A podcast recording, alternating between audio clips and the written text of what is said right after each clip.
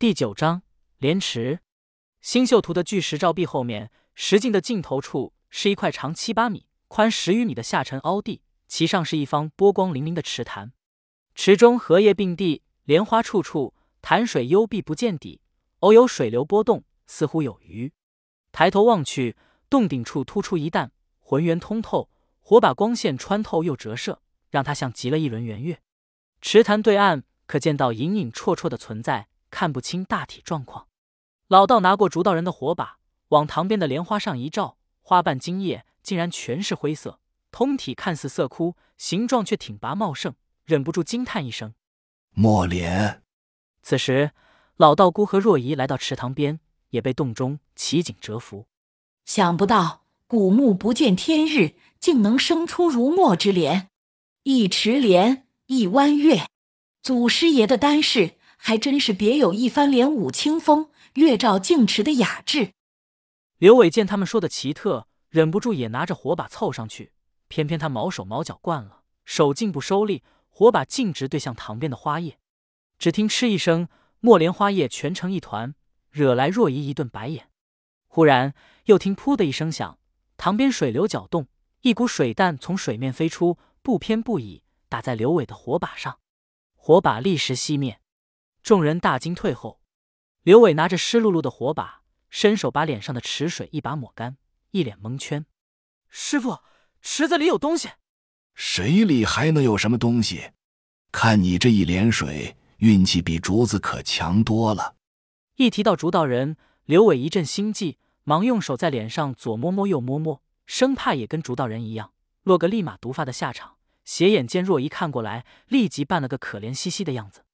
若一偏过头，不理睬刘伟，望着池塘对岸，问道：“师傅，不知道池塘的深浅，也不知道游来游去是什么东西，看来只能另外找路了。”老道姑抬头望了望洞顶和洞壁四周，没有答话，有意无意的瞥了玄渊子一眼。老道将火把递回莫道人，顺着池边石径往前走，一直走到池塘与洞壁的结合处，观察了一会儿，石头。把火点上去，池子那边的角落看看有什么，告诉我。刘伟将火把再点燃，然后麻溜小跑到了池塘另一角，不看不知道，一看便被吓得惊呼出声，转身跑回众人身边。有什么就说什么，非得娘里娘气一惊一乍的。刘伟朝洞壁方向指了指，战战兢兢道：“师傅，我好像看见独眼了。”原来在池塘两边的洞壁上。布满了坑坑洼洼的缝隙，虽然看似利于攀爬，但是只要细看，就会发现缝隙里爬满了单虫。老道从地上扣出几颗石子，朝洞壁扔出一颗石头，从壁上掠过，掉入池中。水花响动，引得池中数股水流前来。石头擦壁的声响也引来缝隙中单虫蠕动。几只胆大的单虫将头伸出缝隙外，张牙舞爪，滋滋叫唤。噗噗。只听水流击射声响起，池中射出几道水柱，纷纷击中冒头的单虫。水流的震荡冲刷，将一只单虫冲出缝隙，向着池中掉落下来。就在单虫距离水面不到一尺距离时，三条黑黝黝的大鱼腾空跳离水面，齐齐扑向单虫。其中一条动作敏捷的黑鱼，以最佳的位置和角度，用嘴角尖刺将单虫当胸穿透，就像串糖葫芦一样，脚尖落水，潜游远去。老道略作思考，：“石头被喷湿却没事，可见池水无毒。这黑鱼的模样看起来有点像黄沙骨，但它的嘴角硬刺可以穿丹骨而无事，应该是毒物。”刘伟禁不住又摸了摸脸，小心翼翼问道：“师傅，我的脸倒没事，就是肚子一直有点不舒服，不知道是不是中毒了？”发世界，喝符水，身体会有净化反应。是正常现象。刘伟摸了摸肚子，心里嘟囔：“果然还是符水有问题。净化你妹！到底给老子喝了什么？怎么办？洞壁全是单虫，不能攀岩；池塘又有毒鱼，难道咱们只能飞过去？”若仪说完，反手摸了摸身后的背囊。洞内以钟乳石为主，石质过于坚硬，而且池塘距离远，绳枪的力道不够，穿透不了，没用。不用担心，难道没听出你师叔的语气？他不急，咱们急什么？师姐果然是师姐。玄元子颇为自得的一笑，拍了拍莫道人的肩膊：“去把锄头拿进来。”莫道人一去一回，把锄头拿了进来。玄元子接过锄头，走到塘角，三两下将一处水道掘开，任池水溢出。不大功夫，随着水流渐渐放缓，莲池水面显出变化。若依指着池面道：“师傅，快看！”只见池面现出密密麻麻的石垛，池水溢出越来越少，石垛堪堪露出池面，乃由卵石堆砌而成，看起来像是为了赏石游玩而设计。这才是祖师爷月莲池的本尊模样。刚刚池满，可能是因为我们绝灌洞口水道，谁满意过来的原因。师傅，看样子何洪祖师爷还是武功高手，居然把梅花桩立在池子里。梅花你个头！这些石垛子长的长，短的短，哪点像梅花桩？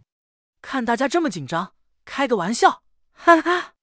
老道孤隔空比划石垛之间的距离，长的一根可站一人，短的两根站一人，两根短等于一根长。摇，摇，摇！刘伟吓了一跳，什么摇？鱼妖吗？爻，一长为阳，两短为阴，指的是卦象。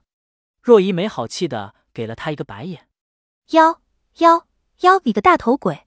刘伟不知道卦象是什么玩意。但一番胡言乱语能引来女神针对自己的只言片语，尤其看着若仪的娇嗔模样，心里乐开了花。爻者以为阴阳两交为象，三叠为卦。祖师爷既然这么设计，肯定有深意。祖师爷炼丹赏莲还真讲究。六六三十六，两七一十四。玄元子一一点算是多，正好一个大眼之数。若依喃喃背诵道。大眼之数五十，其用四十有九。如果按易经的说法，是不是表示有一个爻石不能用？老道姑显然对若仪的反应很是满意，欣慰的直点头。看样子，丫头在家还真没有偷懒。那是当然，师傅的嘱咐自然不能忘。老道姑冷静分析道：进墓到现在，单是正门机关用的是风力和水力，而这个莲池明显连接的是水道。一旦发生异常，可能会导致外石门关闭，我们就会被困死在这里。必须节省时间了。无论如何，试试再说。刘伟生怕老道拿他去试探，下意识退了一步，一手捂住肚子，装出一副不舒服的体态。别装，竹子半死不活，墨子留着还有大用。你不上，难道我上？喝那一点点白磷水，死不了。要拉肚子就赶紧去拉，拉完再上。白磷，刘伟想起来，化学课上听过，好像无火自燃的鬼火，说的就是他。我去，就知道这老东西没安好心，故弄玄虚也不怕吃死人。他知道躲不过，嘿嘿一笑缓解压力，硬起头皮说：“没事，这不舒服也是一阵一阵的，现在 OK 了。”师傅，你说怎么上？等一会儿。我会用石块击打洞壁上的单虫，吸引毒鱼去围猎。老道从刘伟手中拿走火把，分别指了指正前方池塘里一长两短两座石垛。你就踩上去试试，看看有什么变化。好的，师傅。刘伟嘴上答应的爽快，心里却一边暗骂，一边紧张的打鼓。师傅，你这点了长的，也点了短的，我到底是踩长的，还是踩短的呢？你自己挑，我哪知道挑哪个？刘伟差点没哭出来。还有，石头泡水里这么久，上面不知道长苔藓了没？会不会很滑？万一踩上去摔跤怎么办？老道也不啰嗦，朝着刘伟就一个响头飞了过去。池水无毒，你试过了。捕鱼争食也没空搭理你，荷叶连根也没一个人高，就算踩空掉，池里也死不了。你怕什么？挨了一下重击。再一听老道分析的没毛病，刘伟摸着头顶肿包，立马老实了。老道从池角水道旁摆弄出一堆石子，分给莫道人和若仪，吆喝一声：“开始吧！”